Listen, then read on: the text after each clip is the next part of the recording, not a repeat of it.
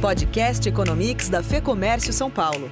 O seu resumo diário dos destaques da economia no Brasil e no mundo. Com André Saconato. O dia tinha tudo para ser um dia de recuperação, depois das gigantes perdas de ontem. Mas os dados e as declarações de autoridades econômicas não ajudaram. Tanto o Fed Listen, que é o relatório pós-reunião do Fed, quanto a economista-chefe do FMI, Gina Golfinati, disseram que a recuperação vai ser mais lenta do que os investidores estão esperando e as cicatrizes serão profundas. Isso assustou muito o mercado, que, somado ao fato do PIB britânico de abril mostrar uma queda de 20,4% em relação a março, fez com que as bolsas, mesmo depois das quedas gigantes ontem, andassem no vermelho por boa parte da manhã.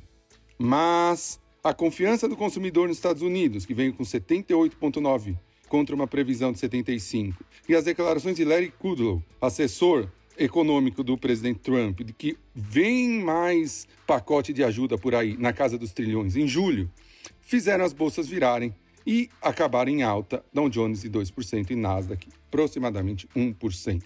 Aqui no Brasil, o noticiário político mostrou tendências diversas. Por um lado, a pesquisa XP e PESP mostrou que a imagem do presidente parou de deteriorar em relação ao, ao público e se manteve numa aprovação relativamente alta, livrando muito o fantasma do impeachment.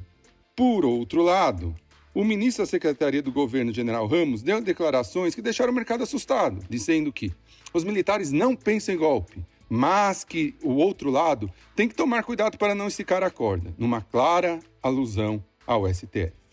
Também foi positivo a indicação do deputado Fábio Faria para o Ministério da Comunicação, porque é um amigo do presidente da Câmara, Rodrigo Maia, e mostra um afago do governo em relação a poder passar, quem sabe, reformas no futuro. Por isso, o Ibovespa não levou a queda, o tombo que as outras bolsas levaram ontem, fechou só uma queda de 2%, que é considerado bom. 92.975 pontos, dada a situação no mercado. O dólar subiu um pouquinho, foi só para 5,04 atingiu máximas muito maiores, mas a calmaria nos mercados no final do dia fez com que ele ficasse melhor. Por hoje é só, até o próximo Economics.